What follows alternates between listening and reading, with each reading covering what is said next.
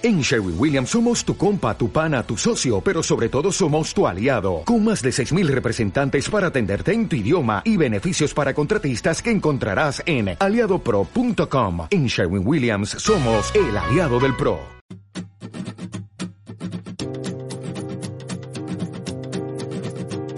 Hora Verde. Un podcast patrocinado por Soltec. Dirigido y presentado por Germán Martínez. Se les llama el cuarto poder, aunque no estamos seguros del verdadero poder que pueden llegar a alcanzar, menos aún en este contexto actual en el que los medios de comunicación están constantemente en entredicho por diversas cuestiones. Si el término digno que defienden es el de veracidad, hoy en día los grupos empresariales a los que pertenecen o la precarización de los y las periodistas ha regado la idea de que un periodista ni tiene tiempo ni respaldo para hacer su trabajo. Pero ¿cuál es su trabajo? Pues hay una frase que seguro habéis leído o escuchado y que dice que cuando hay dos personas y una dice que llueve y la otra que no llueve, el trabajo del periodista no es dar voz a ambas, que también, sino sacar la mano por la ventana y comprobar si llueve o no llueve. No es fácil, por supuesto, pero a menudo percibimos que quizá los medios no hablan de los intereses, de las preocupaciones o los problemas reales de la ciudadanía. O más bien, hablan de sus preocupaciones, pero de unas preocupaciones que previamente les han creado. Dicho de otro modo, un ciudadano o una ciudadana de a pie quizá de partida estaría más preocupado o preocupada por cómo funciona el transporte público en su ciudad y sin embargo se encuentra debatiendo sobre cuestiones políticas de una región que ni siquiera ha visitado en su vida. Esta idea fue bautizada ya en 1972 como la Agenda, o Agenda Setting si españolizamos el término anglosajón. Un estudio entonces probó la tesis de que los medios de comunicación tienen una grandísima influencia en los temas que el público considera importantes. O dicho de otro modo, que los medios le decían a la ciudadanía cuáles eran los temas importantes. Esto, como decimos, fue comprobado, pero ¿continúa siendo así? ¿Siguen los medios hablando de, cuestiones que realmente no preocupan a la mayoría de la ciudadanía? ¿Hacen de este modo que la sociedad desvíe el foco de sus preocupaciones reales? Por supuesto, si aplicamos esto a nuestra temática, podríamos preguntarnos si cuestiones como el calentamiento global, el modelo energético o la mayor sostenibilidad de nuestros modelos de consumo son cuestiones fundamentales.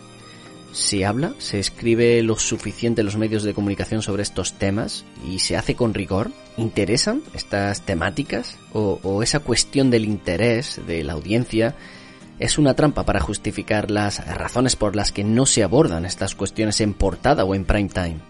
Pues eso es de lo que vamos a hablar hoy, de los contenidos sobre energías renovables, sostenibilidad y medio ambiente y su presencia en medios y en redes. Y lo haremos con Jacob Petrus, a quien seguramente muchos y muchas conoceréis, ya que es el presentador del programa Aquí la Tierra de Televisión Española. También miraremos en otros entornos, en concreto en el de los blogs, un ecosistema que parece abandonado en favor de las redes sociales, pero que sin embargo sigue muy vivo y nos lo contará Pepe Galindo, profesor de la Universidad de Málaga y editor de Blog Sostenible.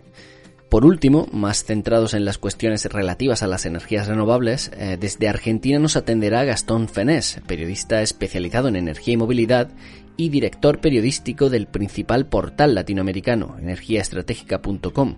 Cerraremos el programa viajando con Kurt Cobain. Y esa es nuestra agenda de hoy.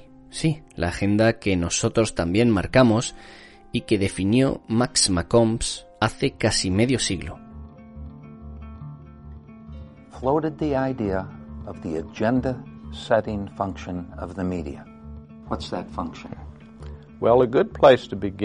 Bueno, un buen punto para comenzar con una explicación de la idea del establecimiento de agenda es en realidad volver al libro clásico de Walter Lippmann, de la opinión pública, publicado a principios del último siglo. Empezó ese libro con un capítulo titulado El mundo exterior y las fotos en nuestra cabeza. Fue la tesis de Lippmann que los medios de comunicación, principalmente los periódicos en su día, fueron el puente entre el mundo exterior y que las imágenes en nuestra cabeza, esas imágenes eran un reflejo de los medios de comunicación y no necesariamente lo que realmente estaba sucediendo en el mundo exterior. Por lo tanto, ahora el tipo de explicación general del núcleo de la agenda setting sería elementos que se destacan en los medios de comunicación y que llegan a ser considerados como importantes entre miembros del público.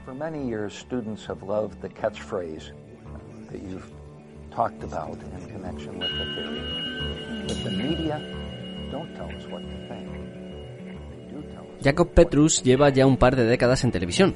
Comenzó presentando la información meteorológica en Telemadrid y Radio Televisión Española. Es geógrafo y presenta actualmente el espacio Aquí la Tierra, un programa de divulgación meteorológica y científica que se emite diariamente en la 1 de Televisión Española. Hola Jacob, bienvenido.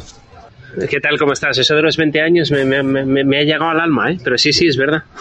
Jacob, en primer lugar, eh, ¿interesan los temas de ciencia y medio ambiente?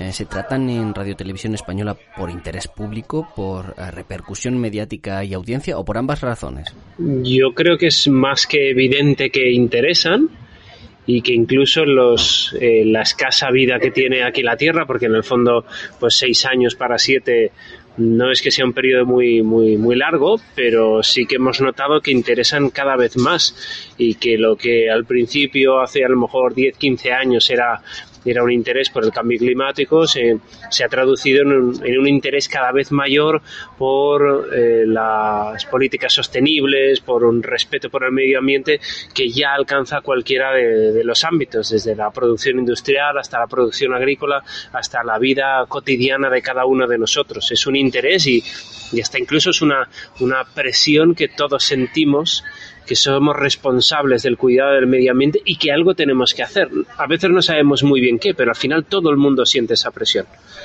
Y entrando de lleno en el tema de medio ambiente y medios de comunicación, ¿qué tipo de contenidos sobre sostenibilidad, medio ambiente o, energías renovables son los que veis y comprobáis que más gustan a la audiencia? Bueno, fíjate que yo creo que aquí la Tierra em, muchas veces no es tanto el contenido que llevamos, sino cómo lo afrontamos. Yo creo que la, comunicación medioambiental mm, desde hace muchos años, incluso me podría remitir hacia a Félix Rodríguez de la Fuente, el gran maestro del, que todos bebemos, por esa capacidad de, transmitir, por esa sensibilidad. Pero es verdad que la política medioambiental o la comunicación medioambiental ha vivido, si me permites decirlo así, un abroncamiento durante las últimas décadas. Parece que hablar de medio ambiente significaba decir lo mal que lo hacíamos, lo, cómo maltratábamos el planeta, cómo estamos extinguiendo especies, cómo estamos degradando el, paisaje. Y yo creo que ha llegado un momento que también la gente se ha saturado de ese, tipo de, de, ese punto de vista a la hora de hablar de medio ambiente y, lo que necesitan y lo que necesitamos todos es pues a veces entretenimiento, es, es dibujar sonrisas, es aprender, pero aprender pasarnos, pasándonoslo bien y sobre todo yo creo que es la cara positiva de todo esto, que la tiene y sencillamente es el dar a conocer. Muchas veces nos hemos vuelto tan urbanitas, tan alejados de la naturaleza que ya no sabemos ni lo que tenemos que proteger. Eh, nosotros partimos de la base de que es necesario dar a conocer, para que la gente eh, estime, valore lo que tiene, a partir de ahí, de ese valor, quiera mm, protegerlo y a partir de ahí nazcan las, las acciones. Yo creo que es sin dejar de hablar de lo mismo, pero sí es un enfoque totalmente distinto. ¿Y cómo seleccionáis los contenidos? ¿Cuáles son los criterios? ¿Cómo funciona esa redacción? Bueno, la verdad es que, eh, como bien sabes, cada mm, programa lleva cinco reportajes absolutamente distintos, de cinco reporteros distintos, generalmente cinco localizaciones distintas, cinco temas absolutamente eh, diversos. Entonces, bueno, la verdad es que es un puzzle que yo creo que es uno de los grandes secretos del planeta, cómo se, del planeta, perdón, del programa, cómo se escaletea para que a lo largo de la semana tengamos temas tan distintos, en lugares tan distintos y el, y el vistazo final mm, pues permita que el espectador se divierta porque constantemente estamos cambiando. Entonces, eh, muchas veces más giramos en torno a eso, a que el espectador se lo pase bien, disfrute y tenga un abanico de temas muy amplios, más que eh, un tema concreto. Aunque es verdad que hay patas que forman parte del programa, que son pues, los oficios perdidos, los productos tradicionales de agricultura, que, siempre sabemos que gustan a nuestro público. Nuestro público es mayoritariamente mayor y rural, no porque, porque pertenezca al mundo rural, sino porque ha tenido un pasado en el mundo rural y le gustan esos, esos contenidos, aunque es verdad que también los niños nos ven mucho. Así que bueno, se trata un poco de un equilibrio entre, entre todo ese tipo de contenido, pero sobre todo que sea fácil de digerir, que sea comprensible y que dibuje sonrisas, que es al final mm, lo que intentamos porque mm, no nos tenemos que olvidar que aquí la Tierra es un programa de entretenimiento. Eso eh, es la, la gran base de este programa. Y personalmente, ¿cuál es la noticia o el tema que más te ha marcado a la hora de contarlo y por qué?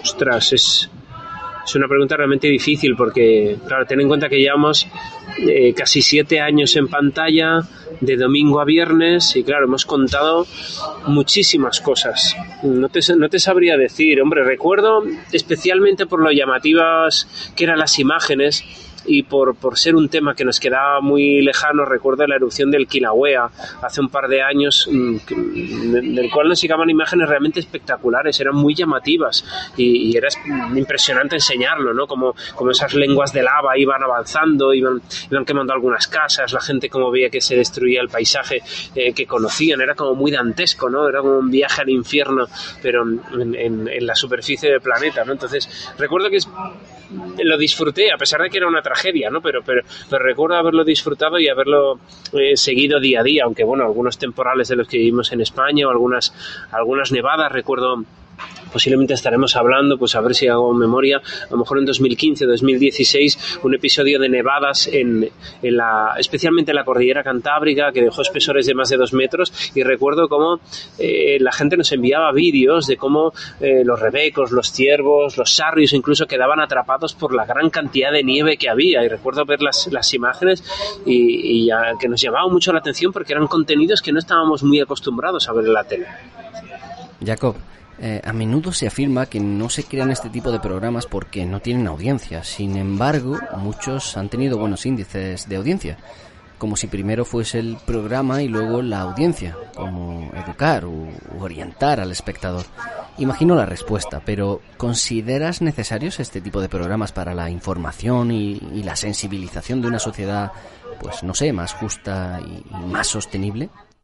Bueno, en esa pregunta hay, hay, muchas cosas que decir. Lo primero, creo que no es lo mismo un, televisión española, una televisión pública al servicio de los espectadores que un canal privado en el que tiene, digamos así, más derecho a ofrecer los contenidos que él quiera.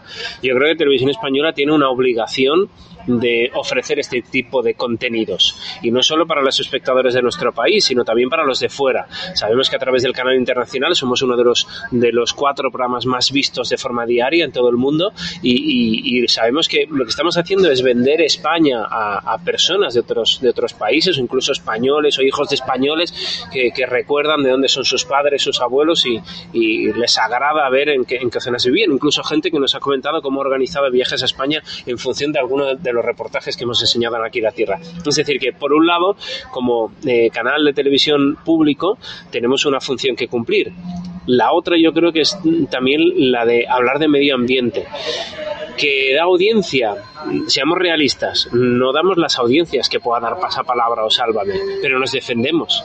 Y en cualquier caso, nunca un espacio de media hora va a poder de repente igualarse con otros grandes monstruos. Esto es una, una política al final de un canal de televisión en el que todos importan, los programas que van antes, los programas que van después, y desde luego para alcanzar esas cifras tan gigantes que tienen los programas que con, con, contra el que intentamos competir, como Pasapalabra, como Sálvame, también hay que estar muy bien rodeado de otros espacios que den, que den cifras altas. Pero bueno, en cualquier caso, yo creo que son lo que sí hemos demostrado yo creo que más allá de los números, de la frialdad de los números, es que se puede hacer un buen programa, que se puede hacer un programa entretenido, que forme a la gente, que informe a la gente, que divierta a la gente y que tenga que ver con el medio ambiente. Yo creo que esa barrera sí la hemos roto y sí que vale la pena decirlo bien alto. Sí se puede, claro que se puede. ¿Y sabemos ya que podremos ver en el siguiente programa? Ah, uy, esto, en el, siguiente programa vamos a, ver, vamos a ver muchísimas cosas, pero si te digo la verdad, ahora no te lo voy a negar. Me pillas un poco así, que no me acuerdo ya quién va. El, el, el programa del miércoles, me parece que tenemos el segundo reportaje de Luis La Rodera en Zaragoza. Me parece que teníamos eh, la receta tradicional del conejo en escabeche. Bueno, ya sabes que ahí tenemos un montón de temas, así que seguiremos disfrutando. Y si no recuerdo mal, mañana mañana una de las primeras imágenes es una historia preciosa de un chimpancé huérfano que llegó al Biopar de Valencia desde el Biopar de Fuengirola y es una historia maravillosa de cómo han conseguido los, eh, cuidadores del Biopar de Valencia pues integrar a Gibril, que es una cría de chimpancé, en, en toda la manada, el gran grupo de chimpancés del Biopar de Valencia. Pues Jacob Petrus, presentador de Aquí la Tierra, de Televisión Española, que, que, le hemos pillado justo a tiempo antes de coger un vuelo. Muchísimas gracias por estar en Hora Verde, Jacob. Pues gracias a ti y adelante con este tipo de contenidos que de verdad son los que un poco nos invitan a, a, a mirar hacia el futuro y más en estos tiempos raros y, y a enseñarnos que lo que vale la pena de verdad está por ahí fuera. Gracias. Gracias a ti, un abrazo.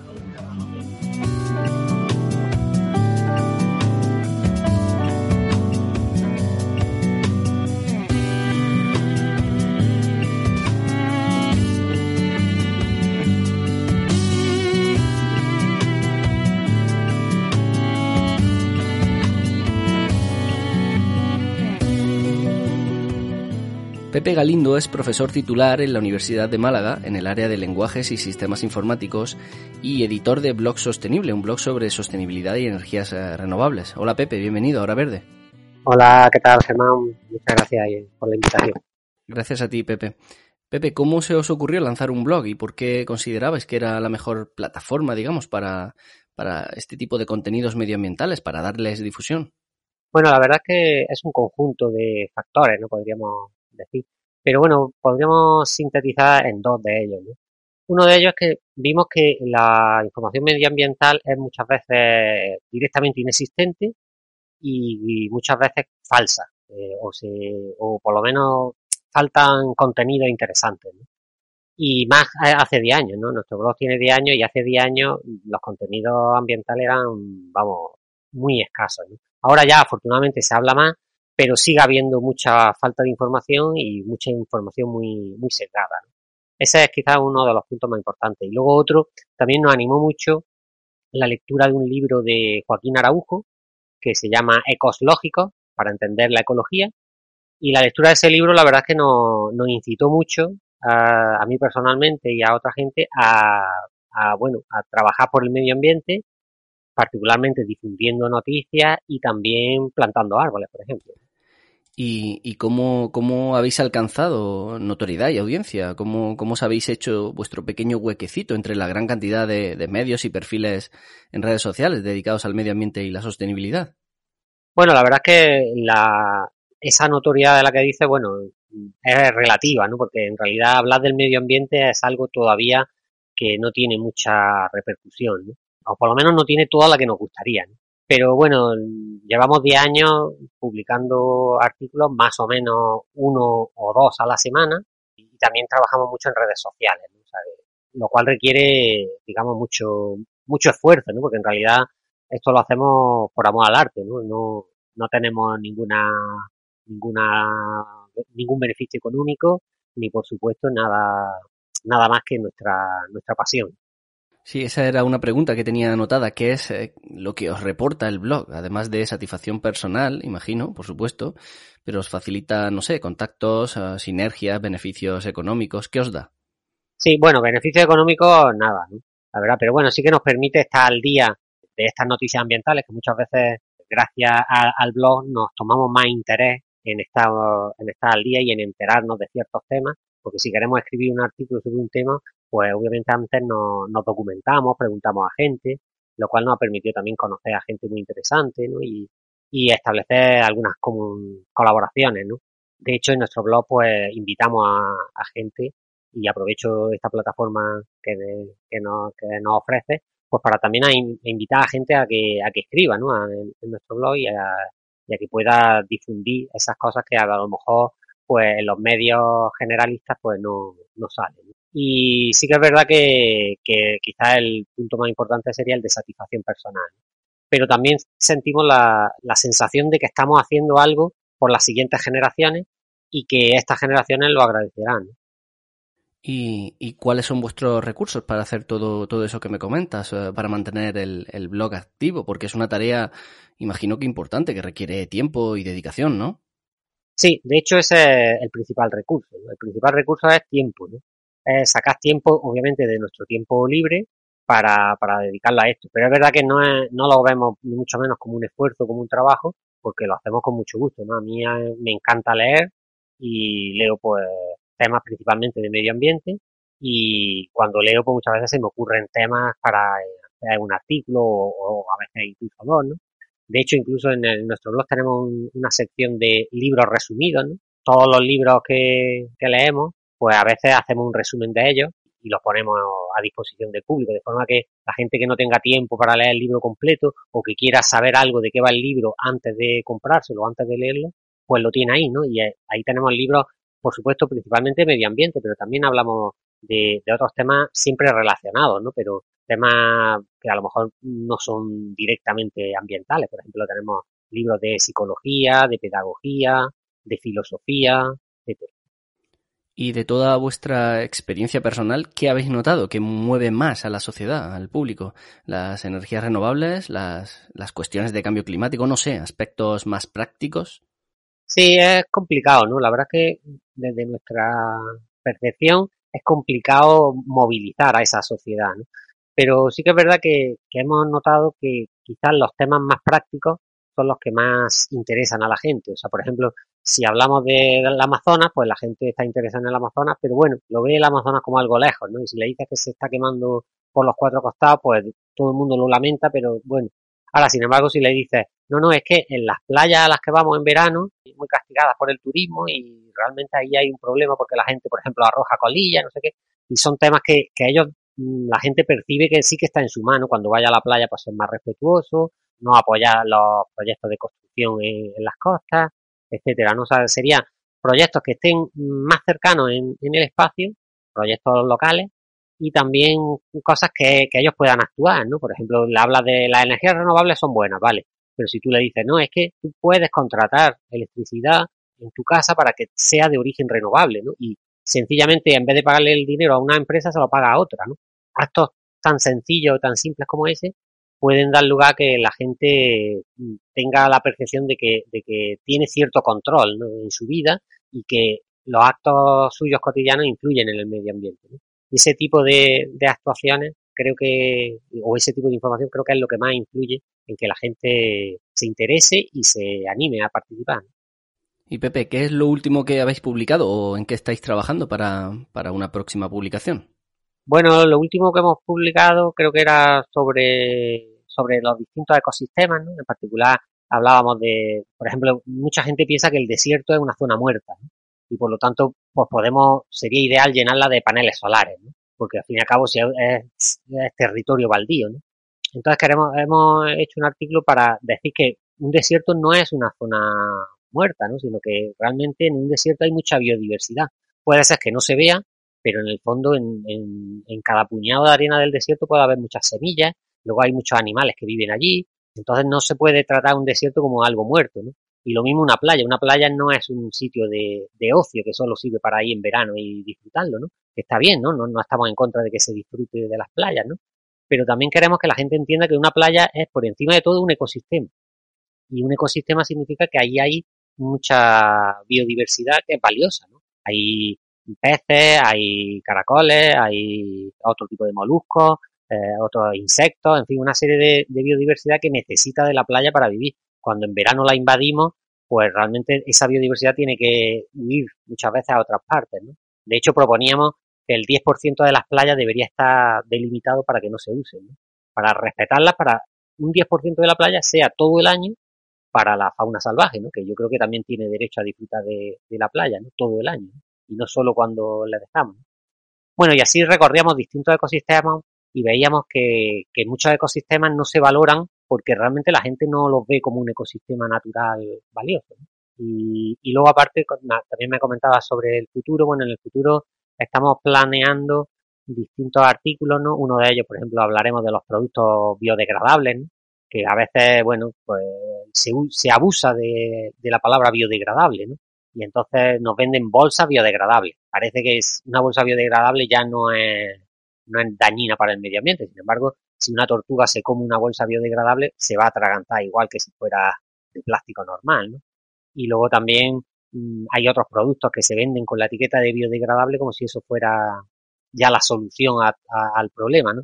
Y el problema al final es, aparte de consumir demasiado, el hecho de consumir productos de usar y tirar. No importa que sean o no sean biodegradables. Lo importante es que estamos produciendo con el costo ambiental que genera esa producción para algo que se va a usar muy poco tiempo. Entonces, obviamente, mm, lo que queremos es fomentar los productos de larga duración.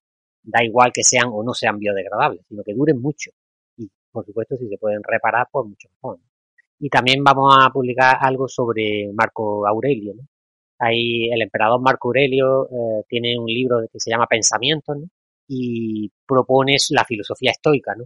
Y creo que el estoicismo y el ecologismo pues tienen mucho paralelismo. Obviamente no son filosofías equivalentes, pero sí que tienen mucho en común y puede uno apoyarse a la otra. ¿no? Y bueno, queremos hacer un artículo sobre Marco Aurelio y sobre el estoicismo en particular.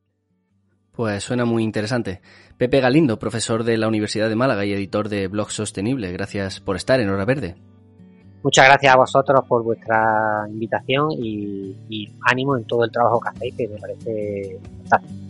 Muchísimas gracias, Pepe. Gracias a vosotros.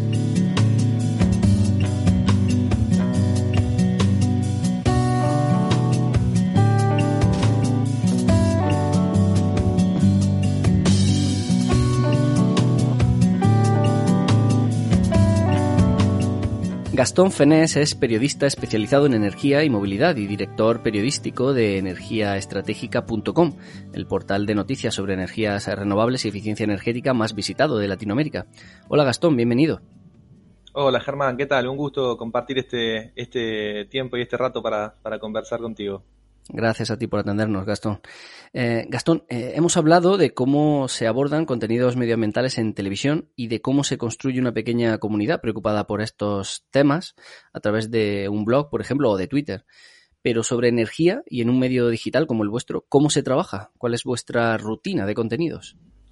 Bueno, nosotros lo que hacemos es preparar todos los días. en la mañana empezamos a trabajar lo que sería la edición del día. Somos varios eh, periodistas que cubrimos lo que va pasando en la región, entonces vamos definiendo una agenda de temas eh, en función de lo que nos parece más importante para, para el sector, para cada momento, siempre tratando de, de, anticiparnos a lo que puedan ser eh, medidas de gobierno o algún proyecto interesante que esté trabajando alguna empresa eh, en Latinoamérica. Empezamos en la mañana a trabajar la edición, nos repartimos los temas, un poco esa es mi, función de, ir dirigiendo qué es lo que se va a ir cubriendo, tratando de ser eh, equitativo, digamos, entre las distintas tecnologías que hay de, energía renovable, eólica, solar, biomasa, biogás, eh, etcétera, etcétera. Y lo que vamos haciendo es trazando una, una, agenda que en general suele ser diaria, muchas veces cambia por el, en el día por una cuestión propia de, dinámica del sector o alguna información que, que, nos haga pensar que hay algún tema más importante para sacar. y, bueno, en la mañana siempre terminamos de, chequear toda la información que se va publicando, empieza todo el trabajo en redes sociales, que, que hay una community manager que, nos, que empieza a a, compartir la información en las distintas redes. Eh, pero bueno, es, un trabajo bastante, eh, digamos, eh, especializado, es decir, implica hablar con los actores, con las distintas empresas, todos los días para ver qué es lo que va pasando y con, el, con, el con los distintos gobiernos de, los países.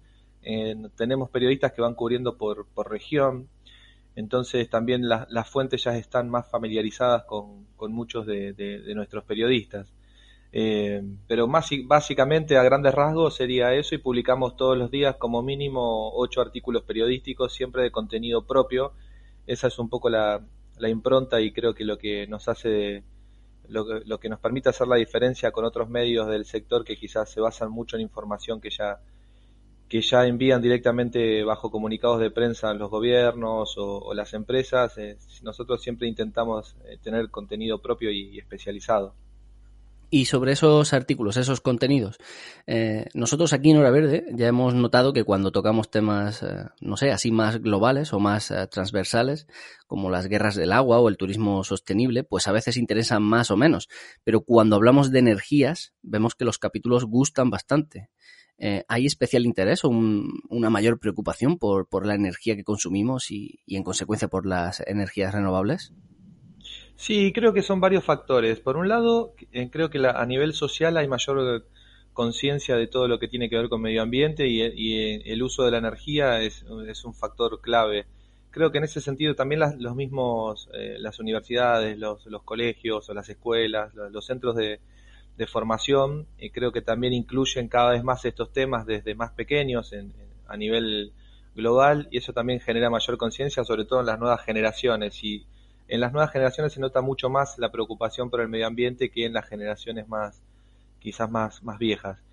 Eh, eso por un lado, creo que también es un sector que, se, eh, que tiene la particularidad de que se sabe que va, va a estar en crecimiento, lo que no se sabe a, a qué velocidad va a ir, pero sí se sabe que va a crecer y eso genera también mucha expectativa desde lo, desde lo laboral, desde, desde el punto de vista de inversiones, genera mucha expectativa por saber qué es lo que van a hacer los distintos países en, esta materia y por eso también creo que, hay mucho interés por parte de, la sociedad o en este caso si hablamos de medios de, por parte de la audiencia.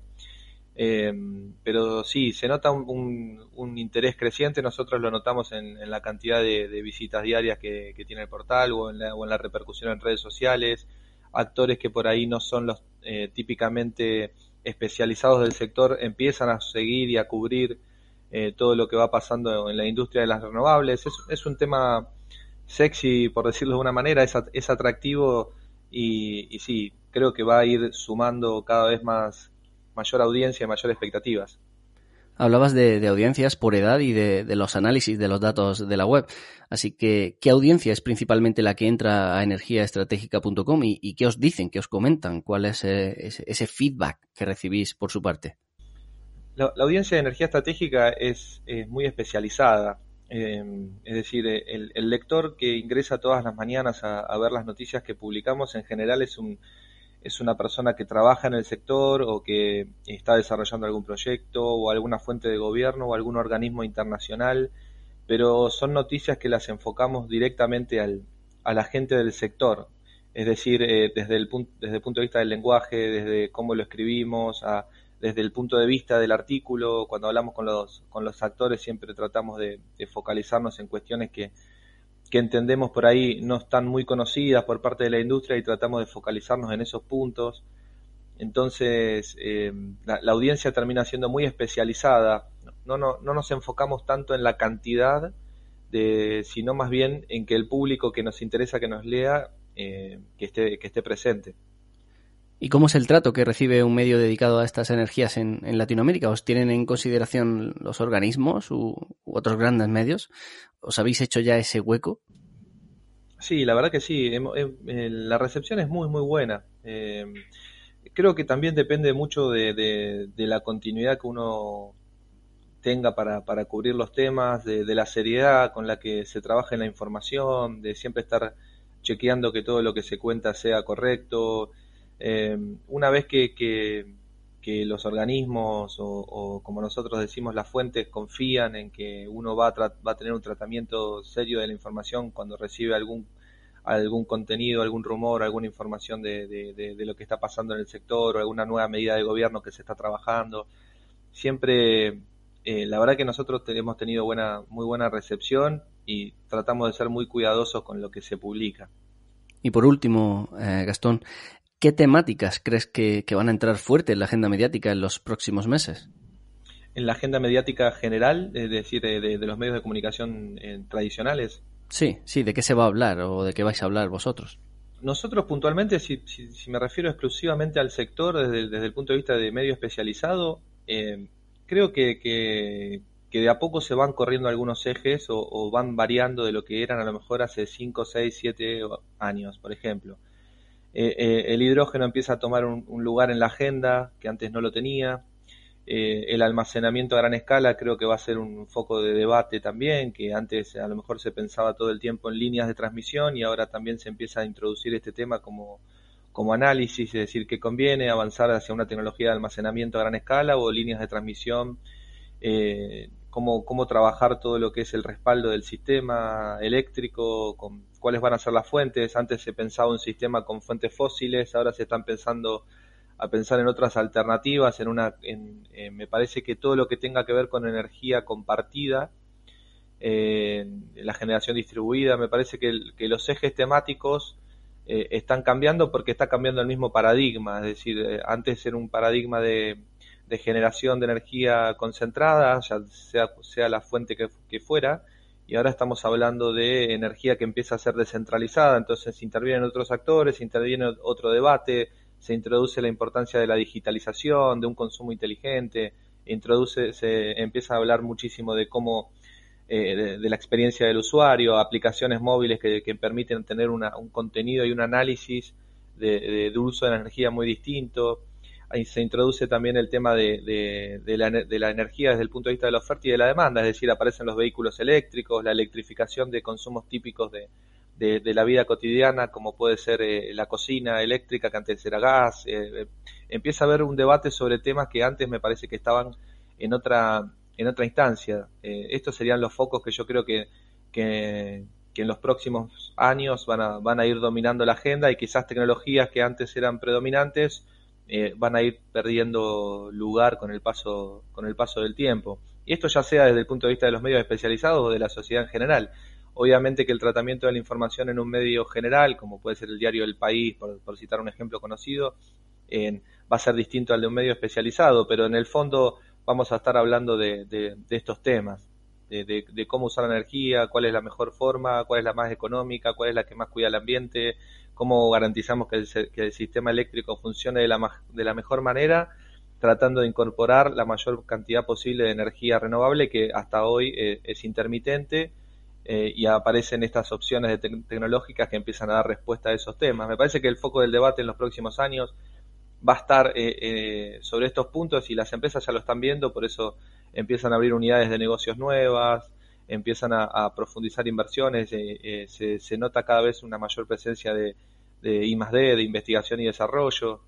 Eh, creo que estos van a ser los puntos que, con el correr de los años nos van a, nos van a tener ocupados. Pues Gastón Fenés, periodista de energiaestratégica.com, gracias. Gracias a ustedes, Germán. Un gusto estar compartiendo este, este espacio y a disposición.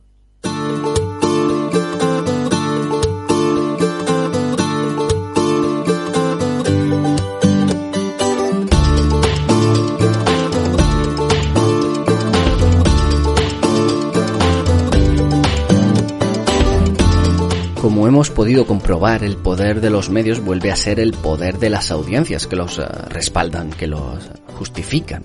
Sí, por supuesto que cualquier empresa de comunicación puede tener su línea editorial y sus propósitos de contenidos, pero somos nosotros y nosotras, oyentes, consumidores de información, quienes podemos determinar qué aparece en la agenda y qué no. Sí, en parte, pero en parte importante. No pretendemos decir con esto lo que hay o no hay que ver, que leer o que escuchar.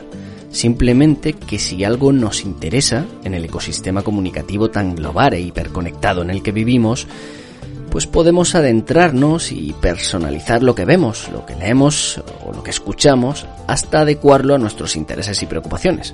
Y así, a pequeña escala, influir en el sistema comunicativo global. Sí, es un esfuerzo, pero ¿qué hay que merezca la pena y que no suponga un esfuerzo, verdad? Claro que las responsabilidades hay que repartirlas, por supuesto. Quizás si los medios hablasen más de sostenibilidad, la sociedad estaría más interesada en la sostenibilidad, por ejemplo. O era al revés. En fin, de ello trata hoy nuestro viaje en un minuto.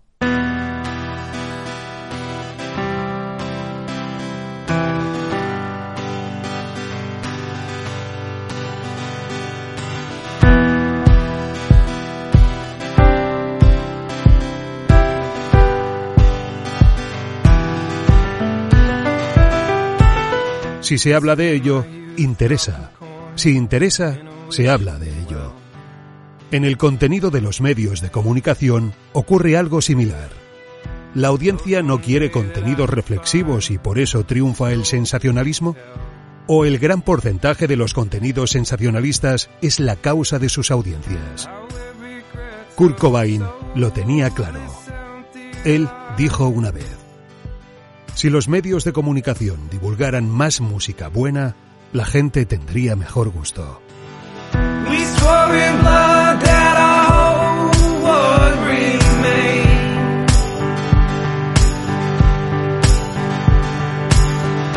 fragile to break. Esto ha sido todo por hoy. Esperamos que este hora verde os sirva para seguir siendo críticos y críticas con nosotros también. De hecho, podéis hacernos llegar vuestras críticas, buenas o malas, a través de la zona de comunidad de iVoox o en el WhatsApp de Hora Verde, en el teléfono 644-697-687, con el más 34 delante si nos escribes desde fuera de España. Nosotros volvemos la próxima semana. Hasta entonces, y como siempre, gracias por estar ahí una semana más.